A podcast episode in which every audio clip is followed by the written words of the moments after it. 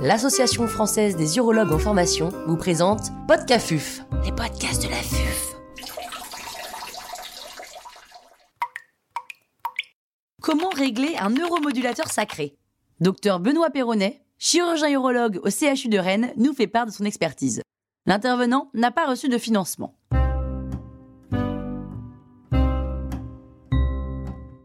Quelles sont les bases à connaître pour comprendre le réglage d'un neuromodulateur sacré? Ah, déjà, il faut euh, se rappeler les grands principes de base de la neuromodulation sacrée, qui est donc de mettre en place une électrode de stimulation électrique dans un trou sacré, le plus souvent S3, et cette électrode, elle comprend quatre plots. Et on va pouvoir créer un courant électrique entre chacun de ces plots, voire même entre un plot et le neuromodulateur lui-même après une implantation définitive. Et la portée euh, du champ électrique, elle varie selon euh, l'anode et la cathode choisies. Donc pour avoir un maximum de combinaisons possibles, c'est vraiment crucial de positionner l'électrode de neuromodulation sacrée de façon optimale au moment de la phase test, de sorte que vraiment tous les plots soient à proximité de la racine sacrée et utilisables pour la programmation et les reprogrammations. Et pour ça, l'ICS, l'International Continence Society, elle recommande d'obtenir une réponse motrice à une amplitude inférieure à 2 mA sur chacun des quatre plots au moment de la mise en place de l'électrode test. Et donc, comme je dis souvent, il ne faut pas voir la neuromodulation sacrée comme un geste rébarbatif, sans intérêt et très simple. On peut vraiment avoir un impact sur la thérapie dans la façon dont on met en place cette électrode de neuromodulation sacrée. Et donc, c'est un vrai geste technique qu'il faut maîtriser et sublimer. Et au-delà des plots choisis dont on vient de parler, bah, les paramètres qui peuvent être modifiés lors du réglage de neuromodulateur sacré, c'est la fréquence qu'on exprime en Hertz, l'amplitude qu'on exprime en milliampères et la durée d'impulsion qu'on exprime en microsecondes. Quels sont les grands principes de réglage d'un neuromodulateur sacré? Alors je voudrais d'abord dire que tout ce que je vais dire ici est basé sur un très faible niveau de preuve, pour pas dire euh, parfois même inexistant, et c'est vraiment un champ d'amélioration de la neuromodulation sacrée que euh, de prouver scientifiquement quels sont les meilleurs euh, réglages. Donc c'est essentiellement basé sur l'expérience et le partage d'expérience avec un certain nombre d'experts et ce qui est également écrit par ces différents experts dans la littérature, ce que je vais dire là. Le plot le plus important, c'est le plot négatif, qu'on appelle également cathode. Et donc, on va classiquement choisir comme plot négatif notre meilleur plot, c'est-à-dire le plot sur lequel on a obtenu une réponse motrice avec l'amplitude de stimulation la plus faible durant la mise en place de l'électrode test. Donc euh, réponse motrice, bien sûr, on parle pour S3 de contraction anale et flexion du gros orteil, pour S4 uniquement euh, contraction anale.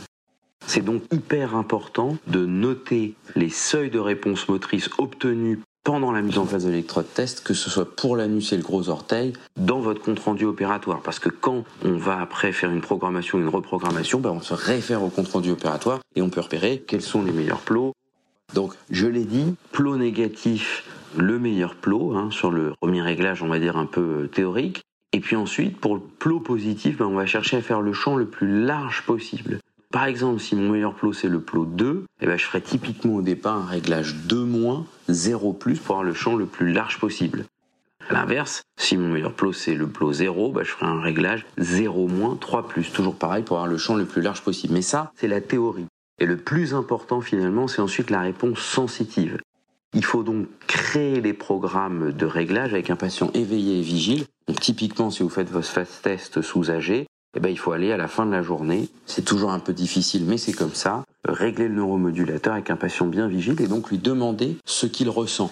Quand vous modifiez les réglages, et le but c'est de trouver un réglage pour lequel le patient ressent la stimulation en périnéale et si possible plutôt en antérieur. Donc scrotum chez l'homme, vagin, grande lèvre chez la femme sans avoir non plus de situation parasite gênante au niveau de la jambe, car euh, ça peut être euh, un motif fréquent de reconsultation. Voilà pour le choix des plots. Ensuite, euh, l'amplitude. Bah, le principe pour l'amplitude, c'est d'avoir une stimulation au seuil infradouloureux. Il faut que le patient sente, mais qu'il n'ait pas mal. En sachant bien sûr que plus on va avoir une amplitude élevée, plus la durée de vie du neuromodulateur sera courte. Pour la fréquence, elle varie en fonction de l'indication. Quand on est euh, sur une indication de rétention urinaire, on utilise classiquement une fréquence de 5 Hz. Quand on est sur une indication d'hyperactivité vésicale, par contre, on utilise volontiers une fréquence de 14 Hz. Si on est sur une indication mixte, hyperactivité vésicale avec rétention chronique d'urine, on peut utiliser un réglage de 25 Hz et pour les douleurs, on utilise des fréquences en général très élevées qui vont jusqu'à 80 Hz. Et le petit dernier, c'est la durée d'impulsion et ça, c'est le plus simple. Dans l'immense majorité des cas, pas besoin d'y toucher. Et comment faire en pratique? Eh bien, en pratique, on peut faire un premier réglage durant la phase test avec les principes dont je viens de parler. Le meilleur plot en négatif, puis un champ large, mais avec une amplitude faible pour ne pas que le patient soit surpris au moment du réveil. Et je parle bien sûr de phase test sous AG, ce qui est le plus commun. Ensuite, on va prendre son smart programmer et on va aller voir le patient et on va allumer le smart programmer et se mettre en mode médecin. Et donc le code, le code magique pour ouvrir le mode médecin, c'est 115566, sauf après implantation définitive ou alors la première connexion dans ce cas-là est le 115544, puis ça rebascule sur 115566. Bref, le code magique qu'on recherche toujours.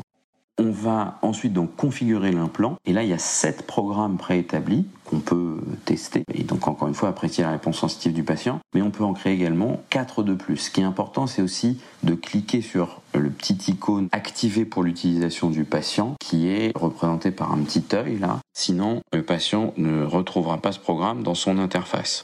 Pour se mettre en communication avec le neuromodulateur, il faut utiliser l'antenne qui est ce petit boîtier blanc et bleu il faut donc allumer, mettre en regard du neuromodulateur avec la face blanche vers l'extérieur. Et donc il faut bien penser à recharger et le smart programmer et cette antenne avant chaque utilisation et bien penser à dire au patient de le charger avant de venir à la consultation, sinon c'est absolument l'enfer.